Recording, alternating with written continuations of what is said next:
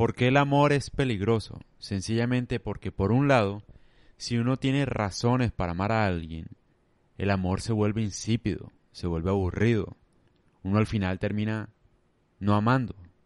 ¿Por qué? Porque el amor no se puede como pensar, no es como una lista de requisitos, no es como que es guapo, es lindo, atractivo, o es linda, guapa, mamacita, juiciosa, entonces ya es el amor de mi vida. Así no funciona y todo el mundo lo sabe. El amor es un sentimiento. Entonces si uno lo piensa mucho, si uno tiene o trata de tener motivos para amar a alguien, uno nunca va a amar a nadie.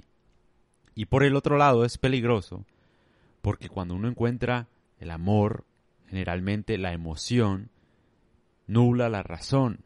Entonces te vuelves ciego. Cuando tú prefieres más a una persona por encima de los demás, tarde o temprano te vuelves ciego de, ese amor que estás dando. No lo controlas, no te limitas. Entonces, ese es el peligro, ¿no? Que por un lado está el entusiasmo del amor, la pasión, que si uno es muy apasionado y por tener mucha pasión escoge a alguien, pues va a terminar mal ese tipo de relación. Pero si por el otro lado uno encuentra razones para amar a alguien, va a terminar siendo aburrido.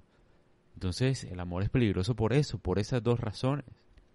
El punto en equilibrio es, uno, en el caso de los hombres, debe encontrar una mujer que lo entretenga a uno, que lo entretenga a uno en el sentido de que con su belleza, con su diversión, con su alegría y hasta con sus debilidades, que sea un entretenimiento para uno.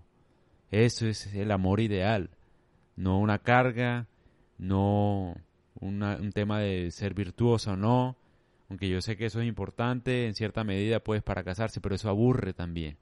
Entonces la mejor forma, lo que yo creo acá es que una mujer sea bondadosa, divertida, amable y, y ya, ese sería el amor ideal. Y la otra es, cuando tú estés amando, obviamente trata de dar el amor de manera desinteresada y de manera libre. Esa es la única forma para que el amor deje de ser peligroso. ¿Por qué? Porque tú no estás esperando nada a cambio. Entonces, si tú no esperas nada a cambio, no te va a doler en caso de que ella decida terminarte o decida hacer cualquier otra cosa que le haga feliz. No te va a doler. Ya. Porque tú la amas. Entonces, porque la amas, la vas a dejar libre. Si en caso tal ella decide terminar las cosas, la vas a dejar libre. No te obsesionas con ella ni nada. Hay un tema de respeto también. Pero yo siento que si uno hace tal cual como estoy diciendo acá, el amor dejaría de ser peligroso.